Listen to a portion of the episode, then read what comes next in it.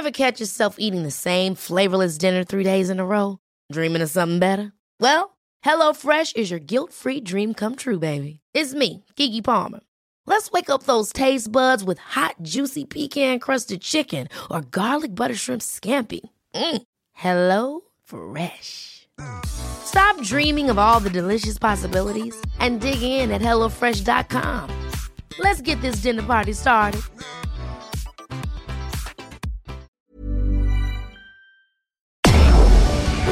Tarde a tarde, lo que necesitas saber de forma ligera, con un tono accesible. Solórzano, el referente informativo.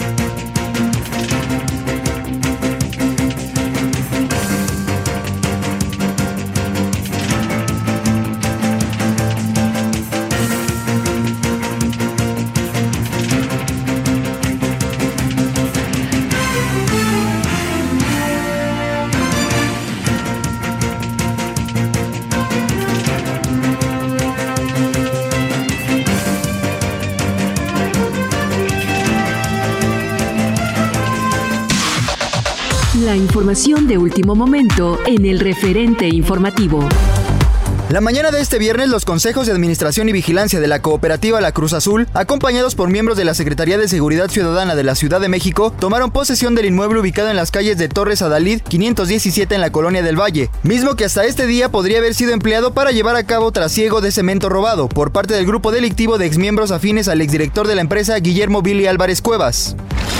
Fue encontrado el cuerpo de René Cervantes Gaitán, quien fuera asesor del presidente municipal de Aguililla asesinado César Arturo Valencia, informó la Fiscalía General de Michoacán mediante redes sociales. Hasta el momento, la institución no ha dado a conocer si la muerte de René Cervantes está relacionado con el homicidio del edil de Aguililla. Tras los actos de violencia registrados en el Estadio Corregidor el sábado 5 de marzo, las órdenes de aprehensión aumentaron de 26 a 29 contra quienes se vieron involucrados en la riña que dejó a más de 26 heridos. Por el momento, de acuerdo con el Poder Judicial, un total de 17 personas han sido detenidas, de las cuales 10 están vinculadas a proceso por los delitos de homicidio calificado en grado de tentativa en la modalidad de pandilla, violencia en espectáculos deportivos en la modalidad de pandilla y por la apología a cometer un delito. La Secretaría de Hacienda y Crédito Público informó que por segunda vez consecutiva del 12 al 18 de marzo se otorgarán estímulos fiscales complementarios del 100% al costo de los combustibles. Sin embargo, por primera ocasión se incluyó la gasolina premium. Un segundo vuelo de la Fuerza Aérea Mexicana despegó esta mañana hacia Rumania para traer a las y los mexicanos que buscan huir del conflicto armado entre Rusia y Ucrania. El avión tiene una capacidad para 176 personas y se espera que regresen alrededor de 100 mexicanas y mexicanos, así como personas de otros países que soliciten ayuda a México.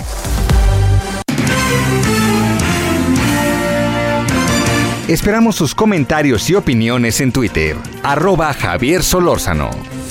Arroba Javier Solórzano.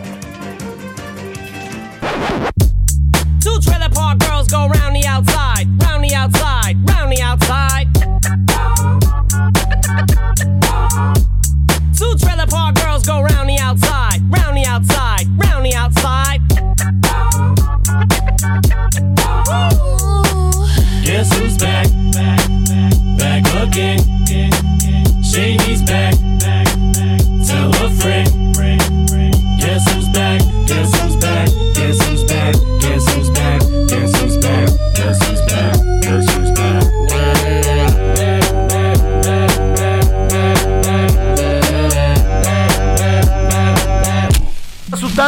¿cómo le ha ido? Estamos acá en Heraldo Radio 98.5 de FM, deseando, esperando que su tarde sea buena. Es viernes, que eso siempre alienta, ¿no?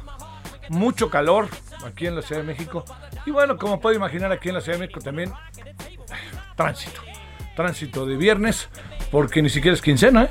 Tránsito de viernes. Bueno, Gracias en todo el país, en todas las estaciones que nos hacen el favor de seguirnos. Estamos en el 98.5 de FM, eh, eh, estamos en Heraldo Radio y estamos, este, ya le decía yo, en buena parte del país, en todas las plataformas posibles. Mire, eh, no hay, no hay, no hay como, como mucha vuelta que darle para saber que tenemos una gran cantidad de temas en curso, noticias, asuntos, problemas, información en curso, que va adquiriendo en la medida en que surge originalmente, pues toda una serie de, una buena cantidad ¿eh? de escenarios y de interpretaciones. Entonces, hay, digamos, yo pienso que con lo de la información del Parlamento Europeo, que dimos a conocer ayer en la noche, y ahora la respectiva respuesta del presidente, eh, esto da mucha, mucha tela de donde cortar. Eh, diría yo, da muchas interpretaciones, da muchas preguntas incluso que hacerse, ¿no? De cuáles deben de ser en un momento dado las reacciones o el lenguaje que se debe de utilizar, porque en esto yo le diría, eh, digamos, eh, irse a, a una pelea de callejón nunca acaba por ser el mejor de los caminos, aunque pues haya quien lo cree, ¿no? Este, es un poco como cuando estaba uno, nos vemos en el callejón, ¿no? Y vámonos al callejón y en el callejón, en el callejón nos damos un máscara contra cabellera, como si eso resolviera el problema, ¿no? Eh, yo entiendo que las cosas también adquieren una dimensión eh, muy fuerte, ¿no? Muy, muy de, de encono. Eh, hay veces que a uno le dicen algo y este y uno dice, y este, Puf, no, no, ahora sí que serenidad y paciencia. Si esto pasa en la esquina de entre ustedes y alguien, entre usted y yo y alguien, por decirlo de alguna manera, pues imagínese lo que puede o cómo deben de manejarse las cosas cuando uno encabeza un país, ¿no? Cuando uno forma parte de la eh, forma parte de la comunidad internacional y juega un papel tan relevante como la eh, comunidad europea a través del Parlamento Europeo. Mire, es, eh, no, no, hay, no hay que darle primero muchas vueltas a las cosas. Yo creo que sabemos que por más que se digan muchas, muchos discursos de parte del presidente y de su, su, su entorno, que se ve que cada vez es un entorno más pequeño, pero al mismo tiempo se ve que es un entorno que se va enconchando, si usted me permite esta expresión. Pues lo que sí le puedo decir es que eh, esto no, no, no, no acaba por ayudarnos mucho. Y cuando digo que no acaba por ayudarnos mucho, tiene que ver con algo que es eh, eh, importante. Digamos, en lugar de elevarse el debate o de decir, a ver, ahí te voy, tú dices esto, yo digo esto, si nos agarramos con una pelea de, calle, de, calle- de callejón, pues pasa lo que está sucediendo. El Parlamento Europeo lanza toda una serie de observaciones, muchas de ellas este, no me parece que no sean fundamentadas, y bueno, naturalmente causa el encono de a quien van dirigidas en, este, en, este, en esta ocasión, a quien dirige el país, ¿no? Entonces, eso significa que quien dirige el país tiene dos vertientes para seguir el, el tema. Uno, responder como respondió, ¿no? En borregos, incluso indirectamente, que es directamente, pues hablar de cómo le dan armas a Ucrania para defenderse de Rusia, lo que hace también interpretar que el presidente no quiere que toquen a Rusia o que Ucrania se defienda como puede en un asunto que es de un litigio internacional, ya, ¿no? De, de la geopolítica. Esa es una manera. La otra manera es darles una cachetada con guante blanco, ¿no? A ver, hay muchas cosas que dice el presidente en su respuesta que, como suele pasar, son verdades a medias, ¿no? En estas cosas se vuelven verdades a medias. Pero el presidente bien pudo haber tomado otro derrotero para enfrentar el asunto. Primero, elevar el nivel del lenguaje es muy importante porque enaltece a quien habla, fortalece a quien habla. Si el presidente les dice borregos, es colocar la dinámica de las cosas en un ya en otro nivel. Es decir, si él, si él ve que lo están tratando como lo están tratando, él está tratando a los otros como lo están tratando o presume que lo están tratando, en lugar de elevar el nivel del debate. Elevar el nivel del debate es importantísimo, es al mismo tiempo muy relevante. Yo hoy platicaba en las reuniones que he tenido que de repente tengo la impresión de que podría aplicársele al presidente el día de hoy aquello que dice Enrique Bermúdez de la Serna. La tuvo, era suya y la dejó ir. ¿Por qué? Porque ante lo que dijo el día de hoy, el día de ayer rectificó el Parlamento Europeo, las posibilidades de respuesta eran mayúsculas y no son en buena medida las que están precisamente en el documento. O sea, había tantas posibilidades de respuesta, había cosas muy importantes, pero la llenó de lugares comunes y de encono. Y yo le diría, no hay necesidad de, irse encima del otro, porque con la respuesta que uno da puede colocar las cosas en un terreno, y se lo digo que tuve la oportunidad de trabajar en la Cancillería, muy, muy, muy sensato. Mire, cuando, déjeme contarlo así como cosas rápidas, porque ahorita vamos a hablar con un extraordinario, un extraordinario y destacado especialista. A ver, cuando se dio el embargo a Nicaragua en los años 80, muchos dijeron, porque, ¿por qué México no contestaba tan rápido? Se llegó a pensar que México se negaba a, este, a, ser solidario con la Nicaragua de antes, ¿eh? no con la de con la de este hombre que se perfila para ser dictador, Daniel Ortega, que paradójicamente estaba por allá.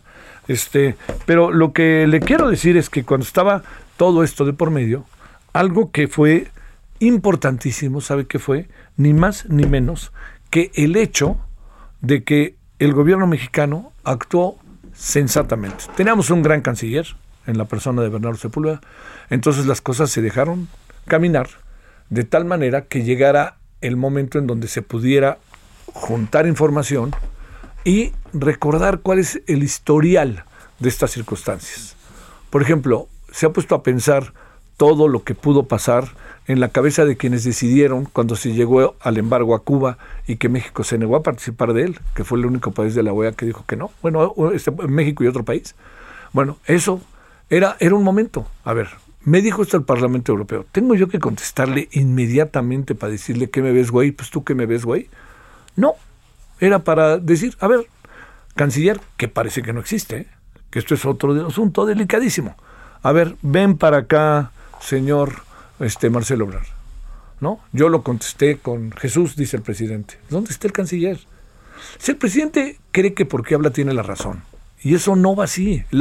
¿Sabe por qué? Porque la vida no es así. ¿No? Eh, no el que contesta más rápido tiene la razón, por más que el presidente diga que se burlan de él porque habla muy lentamente. Habla muy lentamente, pero a todas responde. Y es igual que hable lento o rápido porque a todas responde y no hay un proceso de razonamiento previo. Lo que son las cosas. ¿Qué decíamos de Fox? Que Fox decía las cosas más rápido de lo que las pensaba, ¿no?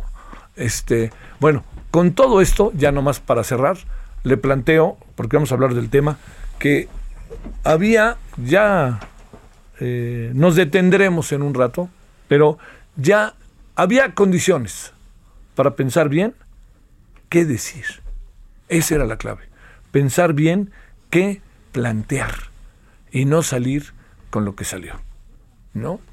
Porque todos los que han defendido ya al presidente, con el debido respeto, lo han defendido más por la causa que por los argumentos. Y hablo de quienes dijeron una cosa y a los cinco minutos dijeron otra, hablo de todos, de todos, ¿no? O sea, yo todas, yo diría, espérenme, pues, ayuden, ayuden al presidente, así no le están ayudando. Así, bueno, yo creo que no. Bueno, ahí, dejémoslo y mejor hablemos con quien le sabe este tema. Son ahora las 17:13 en la hora del centro, estamos en el 11 de marzo, estamos en el 2022, estamos en Heraldo Radio y vamos con los asuntos, precisamente con este luego, luego. Solórzano, el referente informativo.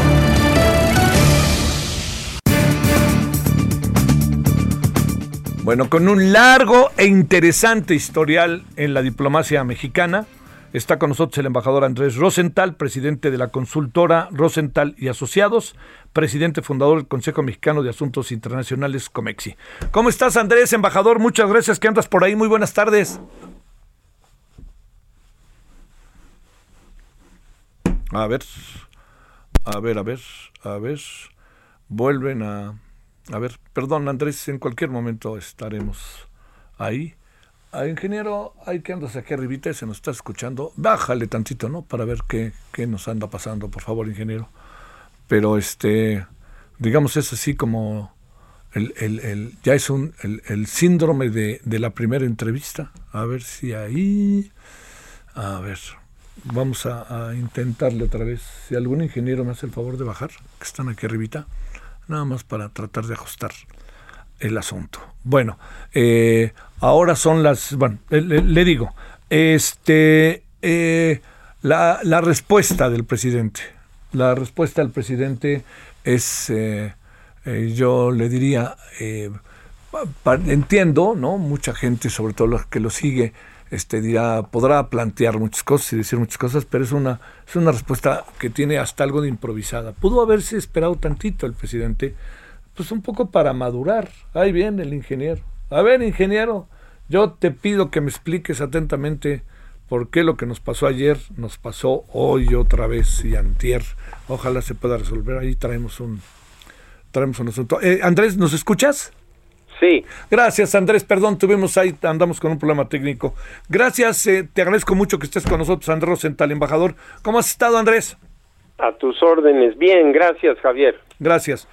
A ver, eh, ¿cómo desde este ámbito de tu experiencia en la diplomacia, entendiendo que tiempos cambian, entendiendo que este es un nuevo gobierno, que quiere que las cosas en muchos sentidos sean diferentes, ¿cómo, cómo poder leer lo que, lo que tiene que ver primero con el documento del Parlamento Europeo y segundo con la respuesta del presidente y la ratificación de la respuesta?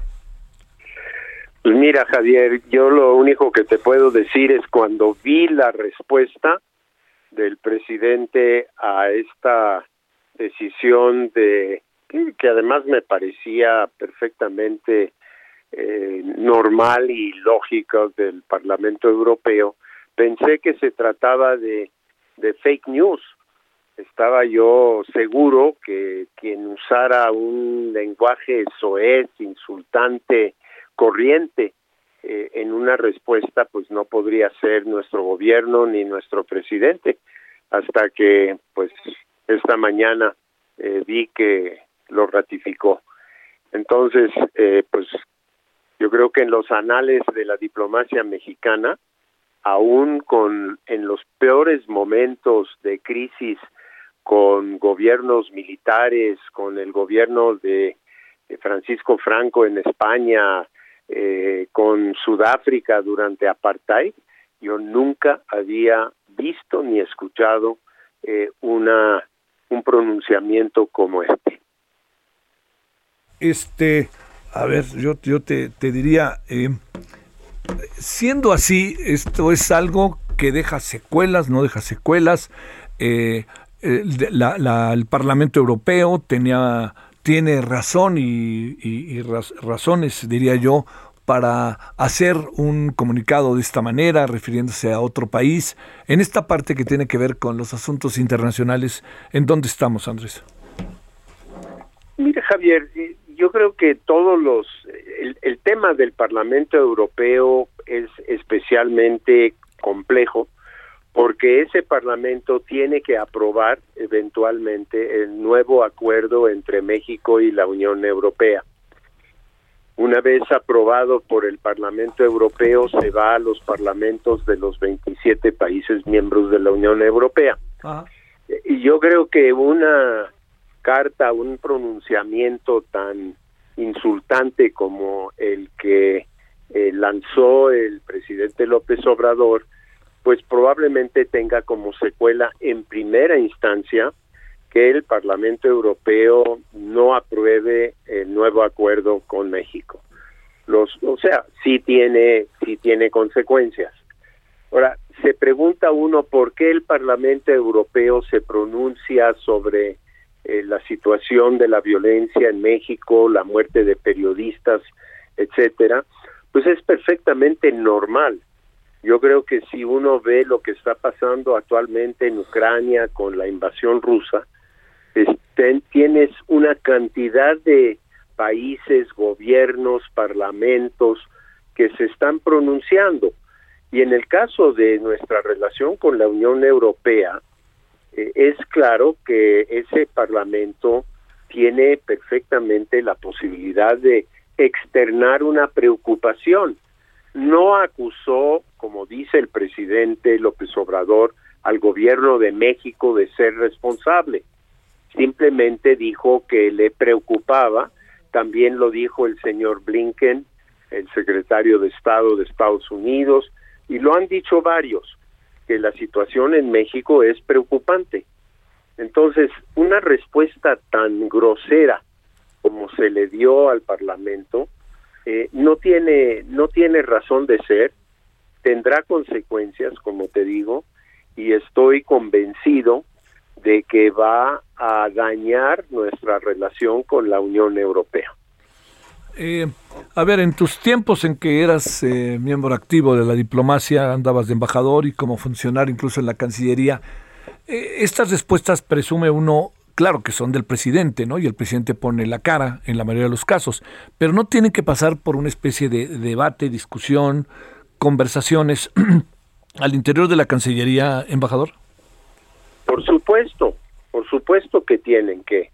Eh, esta, esto es parte de la política exterior mexicana y aunque el presidente tiene la facultad constitucional en la materia, normalmente en un gobierno normal, y este no es un gobierno normal, se haría eh, no solo una consulta, sino que se pasaría primero eh, por la Cancillería que decidiría qué tipo de respuesta darle y ya después el presidente puede ser el vocero.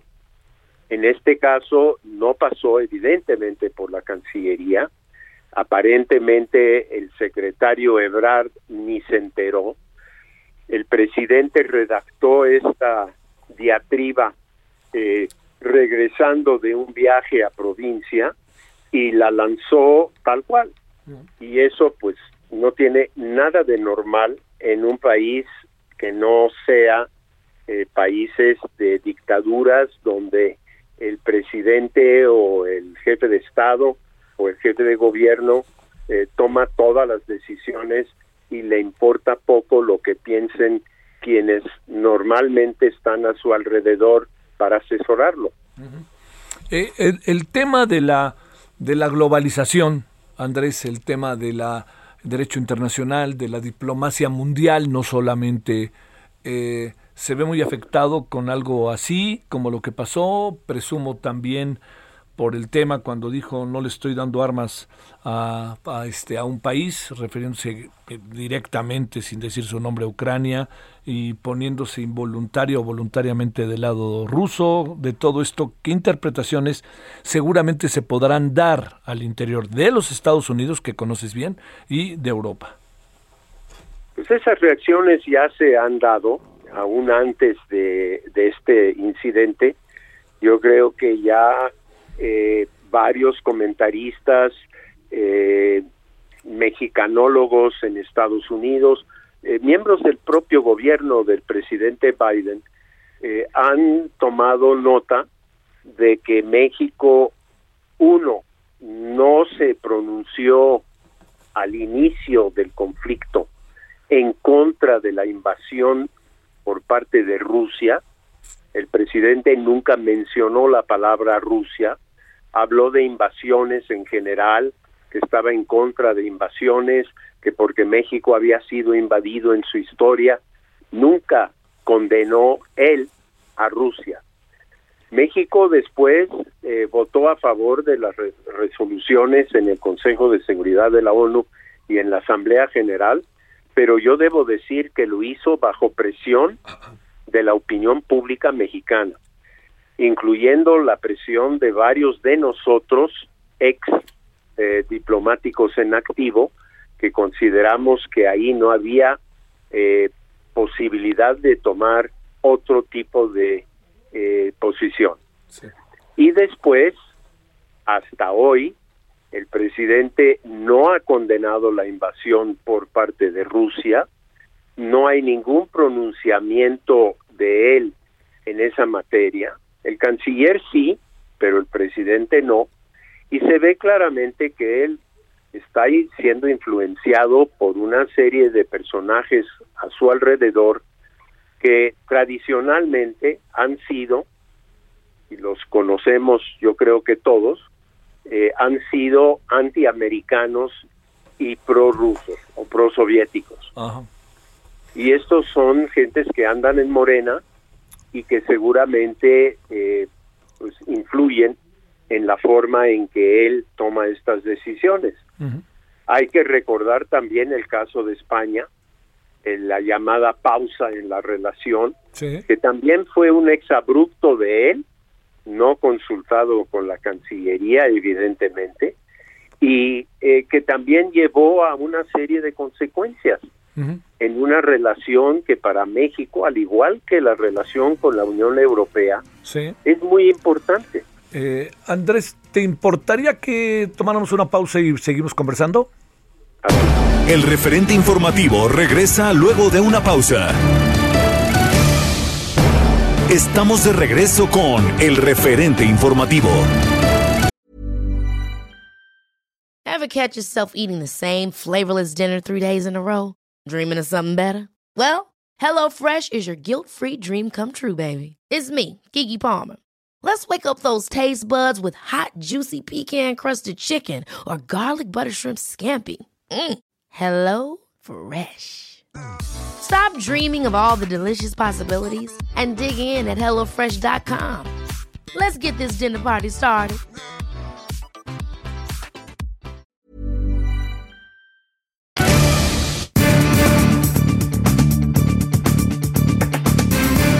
A cerrar y le agradecemos al embajador Andrés Rosenthal que nos haya esperado tantito en este corte.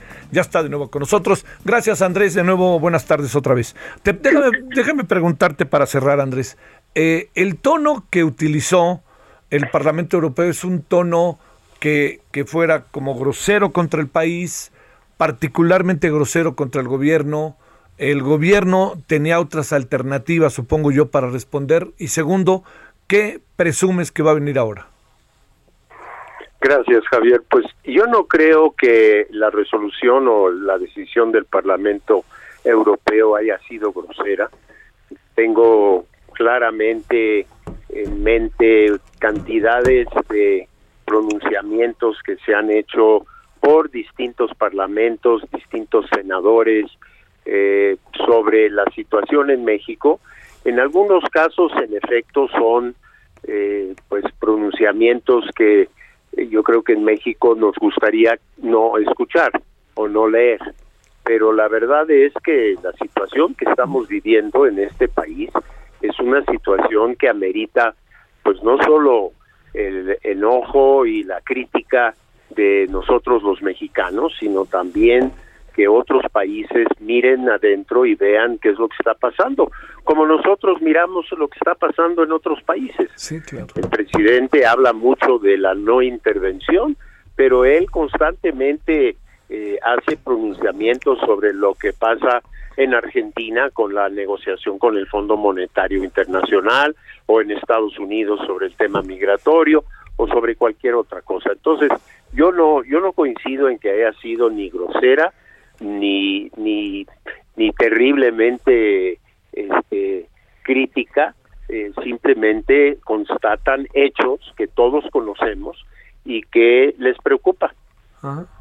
Oye, y la última de Argentina fue que qué bueno que el presidente le respondió a la derecha conservadora este, hace cosa de dos o tres días respecto al tema de Alberto Fernández. Déjame entonces preguntarte, ya para cerrar, este Andrés, ¿qué, supones que puede venir?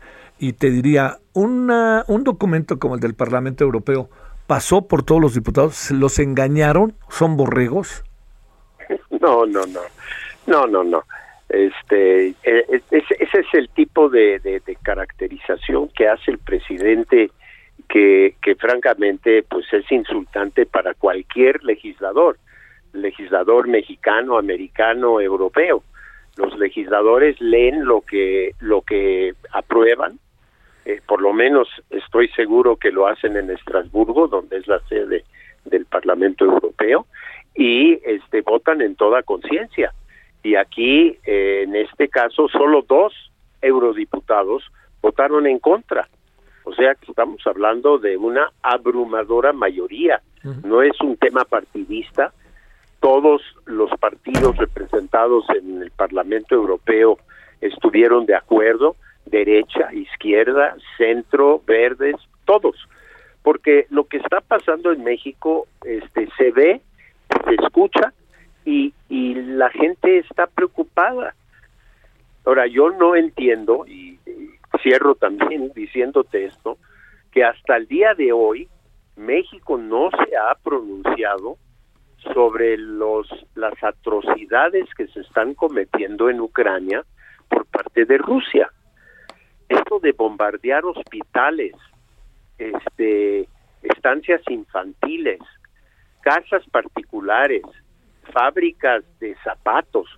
Digo, es una cosa que recuerda la terrible situación que se ha vivido en el mundo durante guerras mundiales y durante conflictos entre países que son bárbaros, que francamente no es el caso en el caso de Ucrania, una invasión sin provocación y todos los días se puede ver en los noticieros internacionales y, y, locales eh, las desgracias que están causando, las muertes, los, los heridos que está causando Rusia en una situación también manejada por un solo individuo, el señor Putin, que aparentemente tampoco tiene ninguna con, con- ningún contrapeso que le, le enseñe que lo que está haciendo son crímenes de guerra y espero que algún día sea juzgado por ellos.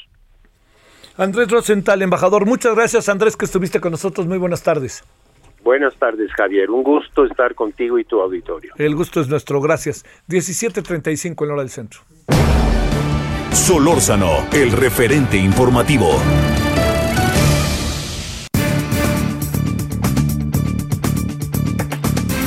Alma Maldonado, investigadora en educación superior en el Centro de Investigación y de Estudios Avanzados, el CIMBESTAB.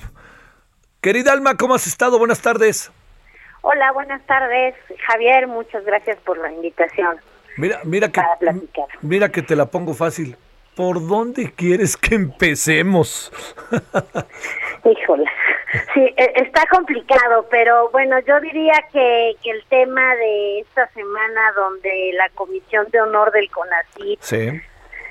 da esta resolución y nos informa que eh, no procede la denuncia que un buen número de colegas, miembros del SNI, eh, hicieron, ¿no? Para hacer la revisión del caso de Gertz Manero y su eh, estímulo y, su nombramiento como investigador SNI 3. Creo que eh, es un tema que merece la pena eh, abordar, ¿no? A ver, ¿qué fue lo que pasó exactamente? Porque pareciera que si te mueres ya no hay derechos de autor o algo parecido. Pues sí, eh, la denuncia tenía que ver con un asunto de probidad y de honestidad intelectual. Eh, se presentaron suficientes pruebas para documentar que en el caso de las obras de Gertz Manero podemos hablar de plagio eh, o por lo menos de, de una falta de, de cuidado en, en la forma de citar las obras de otros autores, eh, lo cual es muy penalizado en la academia, como bien se sabe, no es un tema eh, que, que pueda pasarse por alto. Eh, se pidió la revisión y, y una comisión que además ya no tenemos claro hoy, Javier, quién la conforma, porque ayer mismo hicieron el cambio de los miembros y se sabe de algunos participantes que no estuvieron presentes en la en la discusión, entonces no sabemos bien cómo fue el trabajo de esa comisión, pero el resultado es que nos dicen que pues si ya los autores están fallecieron y no hay nadie que reclame los derechos de autor, entonces no hay ningún tema que, que cuestionar sobre la honestidad y la y el honor, ¿no? Finalmente, porque es la comisión de honor del, del CONACYT de, de Manero, eh, con lo cual se convierten en una en un órgano más bien de eh, que, que con atribuciones en, en términos de, de propiedad intelectual más que un órgano que puede discutir el asunto de la honestidad y la probidad intelectual de una persona, que ese era el tema realmente, ¿no? Sí. Oye, este, eh, a ver, y, y déjame planteártelo de esta manera, Alma. Eh, el asunto está en que, según yo entiendo, esto es caso juzgado. ¿Estoy en lo correcto? Pues eso nos nos quieren este presentar, ¿no? Sí. Nos quieren decir que ya no procede, que esa es la respuesta, con lo cual eh, pues se presta toda una serie de interpretaciones porque Javier no solo es el tema de las bromas que se pueden hacer sobre las obras, ¿no? De que hoy yo me atribuya una obra de algún este autor que ya esté fallecido y como ya nadie va a reclamar los derechos, pues yo puedo perfectamente plagiarme esa obra Sí. sino ya ya en serio es un tema también de, de, de la afectación y el mensaje que se manda a los académicos, ¿no? Y a los académicos jóvenes, porque tú imagínate una situación en donde en donde un un investigador, por ejemplo, eh, tome la obra de su estudiante y el estudiante no tenga esta capacidad de denunciar por miedo y porque eh, los investigadores ya están en una posición reconocida, es decir, deja deja abierta la posibilidad a que pueda pasar cualquier tipo de cosa con la producción académica eh, de los investigadores que supuestamente están reconocidos en el máximo en, en el máximo nivel eh, de producción académica. Creo que es el peor mensaje posible y, y sí se presta más allá de la broma a temas muy serios sobre sobre el trabajo que hacemos y sobre dónde deja parado eh, la probidad eh, eh, intelectual de, de quienes trabajamos en la academia, ¿no? Este, un poco en broma y en serio, dicen, pues voy a escribir el Quijote eh, o voy a voy a, este plagiar el Quijote y yo me vuelvo el autor del Quijote. Sé que llevo las cosas al extremo, pero muchas cosas de esta naturaleza, te pregunto, ¿podrían pasar? Pues es que están, sí, yo creo que, que está dejando este el, el CONACYT este mensaje abierto de, de no pasa nada, ¿no? Si, si los autores directos eh, no son los quejosos, entonces no pasa nada con una denuncia de plagio, cuando hemos visto que el plagio se puede dar entre académicos de otros países, ¿no? Por ejemplo, hay este, ¿qué tal si yo me plagio un trabajo de un español y el de español no se entera y, no denuncia directamente, pero alguien más se da cuenta de este plagio y, y entonces como la persona directamente afectada no no hizo la queja, entonces no procede y dónde queda todo lo demás, dónde queda eh, la honestidad intelectual del trabajo que se supone estamos haciendo y estamos demostrando eh, y creo que ese punto eh, nos está llevando a un límite en cuanto a la permisibilidad eh, del CONACYT eh, en este sentido. Híjole, híjole, híjole. Este, y además se ve como cerrado, ¿no? Como se siente agredido el CONACYT todo el tiempo, entonces no hay manera de dialogar, pero ni de broma, ¿no, Alma? Pues con esto, por ejemplo, lo de ayer, ¿qué pasa cuando cuando la gente dice, bueno, ¿quién conforma la comisión? Ok, ya está una resolución, eh, es el peor mensaje, es la peor respuesta posible. Discutamos quiénes son los que conforman la comisión y ayer mismo empiezan a hacer cambios de, bueno, sí estaba la comisión, pero ya no son esos miembros, pero ahora son otros pero sabemos de personas que están siendo eh, nombradas, pero que no participaron en la sesión. Entonces, esta opacidad no ayuda en nada a, a poder decir, bueno, fue una, una resolución de pares, fue bien pensada, eh, al contrario, ¿no? Creo que deja, deja la puerta abierta para sospechar que aquí fue un acuerdo, ¿no? Y así como nombraron a Gert Manero como es mi tres, pues ahora le perdonan esta situación y estas denuncias probadas de plagio en varias de sus obras y bueno, como los demandantes no son los directamente afectados, pues no pasa nada. Imagínate el mensaje para una persona que está en las aulas y que estamos tratando de enseñarle a los estudiantes cómo trabajar de mejor manera y cómo eh, ser muy cuidadosos respecto al tema del, del plagio, ¿no? ¿Qué, ¿Qué mensaje es ese?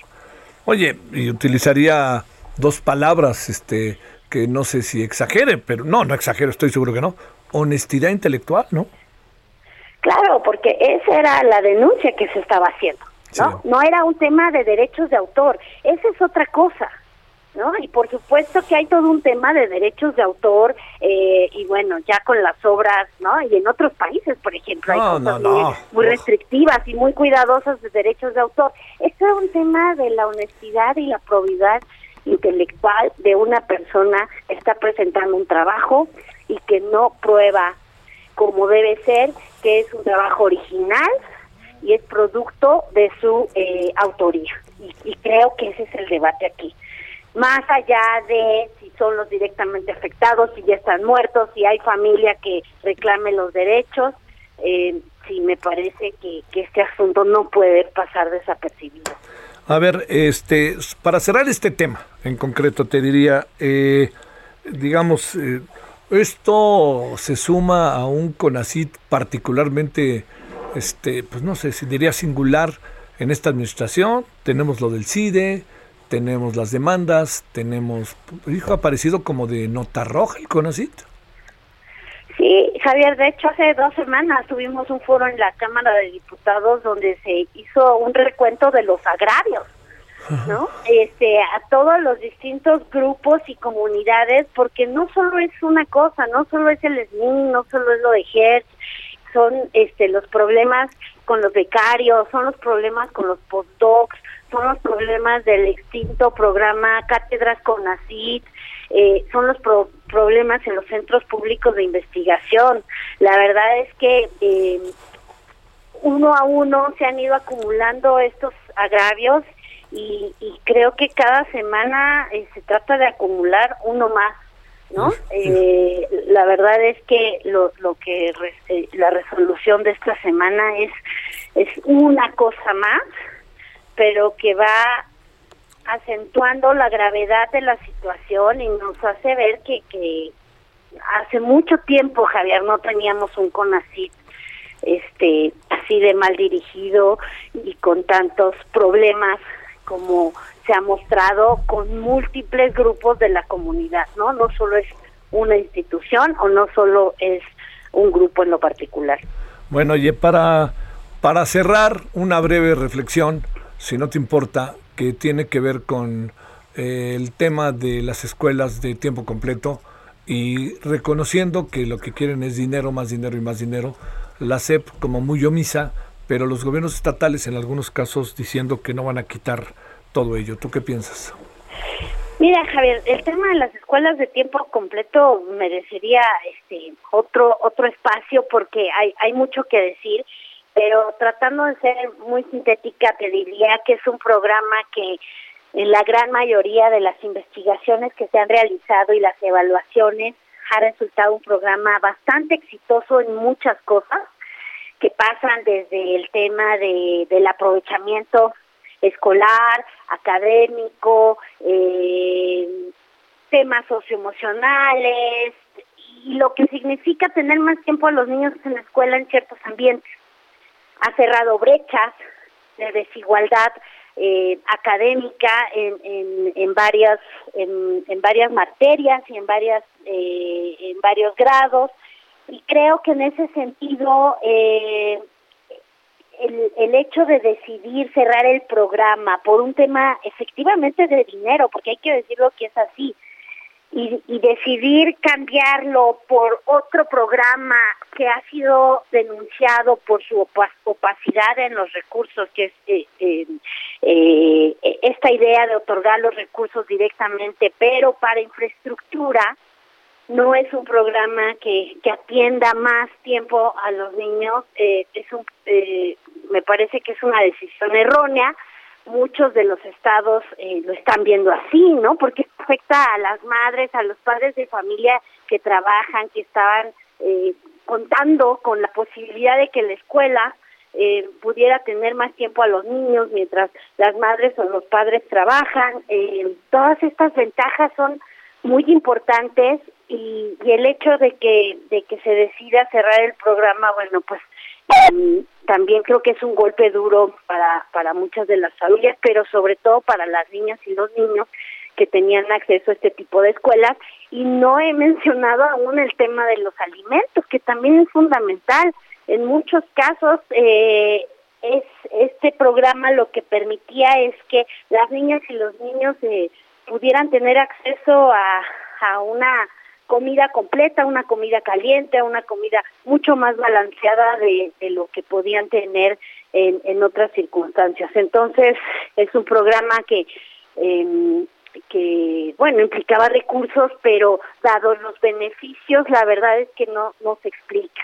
Y ahora vamos a ver qué va a pasar en los estados, porque te pongo el ejemplo en, en, el caso de Ciudad de México, aunque la jefa de gobierno diga que va a continuar con el programa, falta que nos diga con qué recursos va a pagar la nómina, porque recordemos que aquí la educación en Ciudad de México no está descentralizada, por lo tanto, pues puede tener la intención de continuar con el mismo, pero creo que faltan los comos en muchos casos y eso donde han decidido que continúan con el programa. En otros lados simplemente van a acatar la, la decisión del gobierno federal. Bueno, oye, y luego nos enteramos que nos dice el Parlamento Europeo una cosa y reacciona ya sabes quién de otra manera, que para qué quieres, ¿no? Exacto, no, bueno, sí, definitivamente. Y, y por último, también decir, Javier, en la Ley General de Educación que se aprobó en el 2019 se Ajá. habla de de las acciones donde tiene que haber escuela con horario completo, con jornadas entre seis y ocho horas diarias. Esto fue una ley que aprobó este gobierno. Y justo el programa que busca cumplir con este mandato de la ley se cancela. Wow, wow, wow, wow. Bueno, Alma Maldonado, te agradezco como siempre mucho que nos hayas dado parte de tu tiempo. Muchas gracias, Javier, y saludos al auditorio. Gracias. Bueno, ahí tiene usted dos temas fuertes. Eh, vamos, hoy en la noche allá en el referente vamos a abordar el tema de las barras, ¿sí? Lo vamos a abordar con, no los vamos a abordar con los barristas. Yo entiendo que usted va a decir, deben de estar ellos ahí, sí, ya, ya lo haremos, ¿no? Lo vamos a abordar con académicos especialistas en sociología del deporte en psicología del deporte, en el análisis político del deporte. Y yo creo que vale la pena que usted lo escuche a ver qué le parece. Y por supuesto vamos a entrar al famoso asunto del Parlamento Europeo y la, la inusual respuesta del gobierno mexicano, eso, bueno, del presidente, y también algo que está pasando de manera muy seria, ¿no? ¿Recuerda usted dónde está Wally? ¿Recuerda usted esos, no? Que veía uno y estaban eran cientos de personas, ¿no? Y decían, ¿dónde está Wally? Y costaba un trabajo encontrarlo. ¿Dónde está Marcelo? Es un momento en que Marcelo está en una situación profundísimamente complicada. La verdad, piénselo. ¿Por qué? Ya le han pasado varias veces por encima, tiene aspiraciones presidenciales.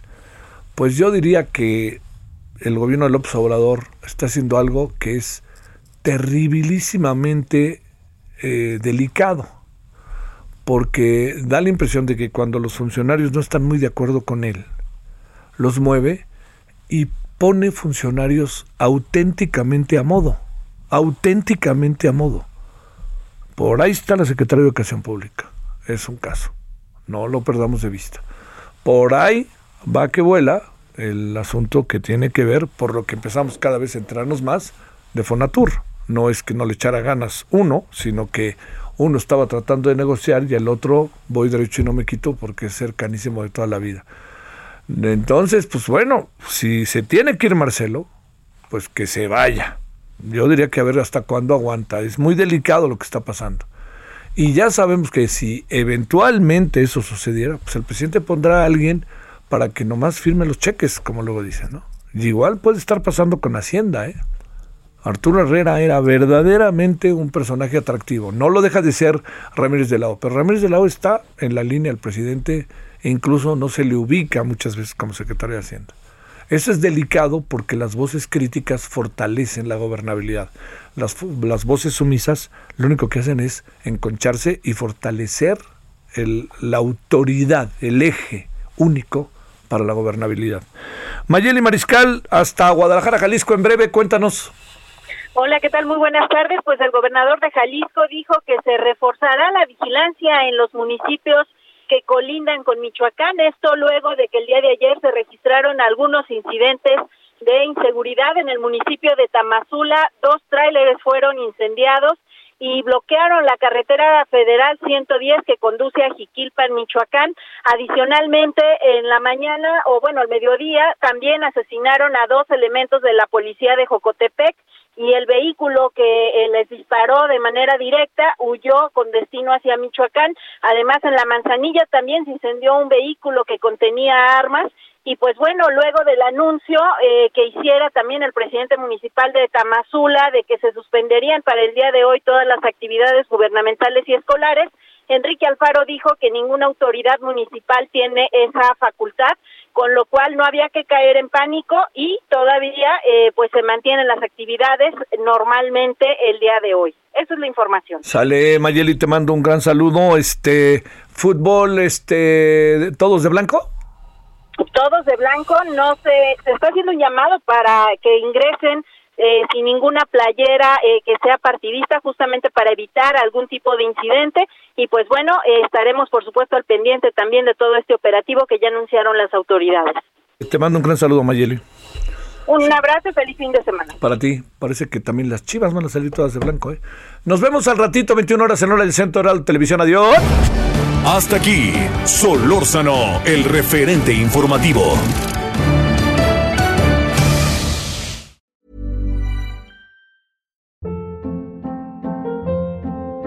Hold up. What was that? Boring. No flavor. That was as bad as those leftovers you ate all week. Kiki Palmer here, and it's time to say hello to something fresh and guilt-free. Hello Fresh. Jazz up dinner with pecan-crusted chicken or garlic butter shrimp scampi. Now that's music to my mouth. Hello Fresh. Let's get this dinner party started. Discover all the delicious possibilities at hellofresh.com.